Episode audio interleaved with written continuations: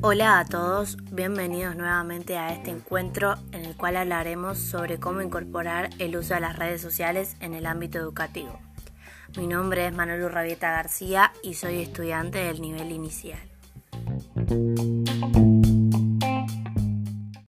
Bueno, para poder comprender mejor este tema debemos situarnos entre las décadas del 80 y 90, donde el Internet comenzó a ingresar en nuestros hogares.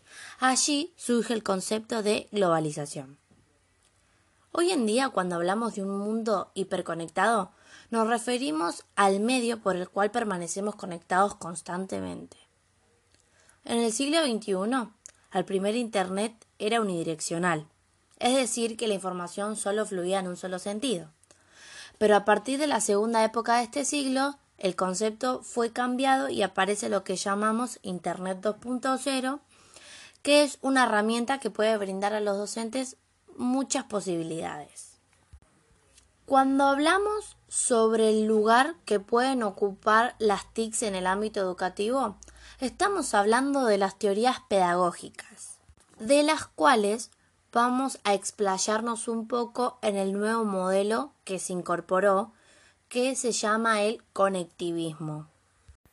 Este nuevo modelo coloca a los estudiantes en el centro del proceso de enseñanza, porque en la actualidad parece necesario desarrollar modelos educativos que estén basados en la enseñanza directa en clases magistrales para que los estudiantes sean más destacados. A partir de este contexto surge lo que llamamos PLE, es decir, el entorno personal de aprendizaje. El PLE es un modelo de aprendizaje para una nueva realidad, junto con un cambio de actitud. A su vez, dentro del PLE, este está conformado por un conjunto de personas con las que intercambiamos y compartimos información y experiencias. Uno de los métodos que se utilizan para que esto se pueda ejercer en un aula se lo llama aprendizaje cooperativo, en donde el alumnado trabaja de forma conjunta y coordinada. Un alumno llegará a su objetivo si el resto de los demás lo alcanzan también. Al mismo tiempo, el profesor no es el único que enseña, ya que los alumnos aprenden y enseñan y se ayudan entre ellos, convirtiéndose cada vez más autónomos. Dentro de este aprendizaje debe haber cooperación, responsabilidad, comunicación abierta, habilidades tanto personales como de trabajo en equipo.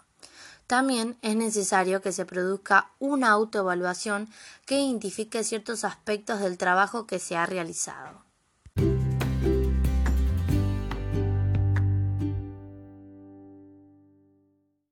Bueno, ahora vamos a hablar un poco sobre el mobile learning, que nos referimos al tipo de aprendizaje que se desarrolla mediante la utilización de dispositivos tecnológicos.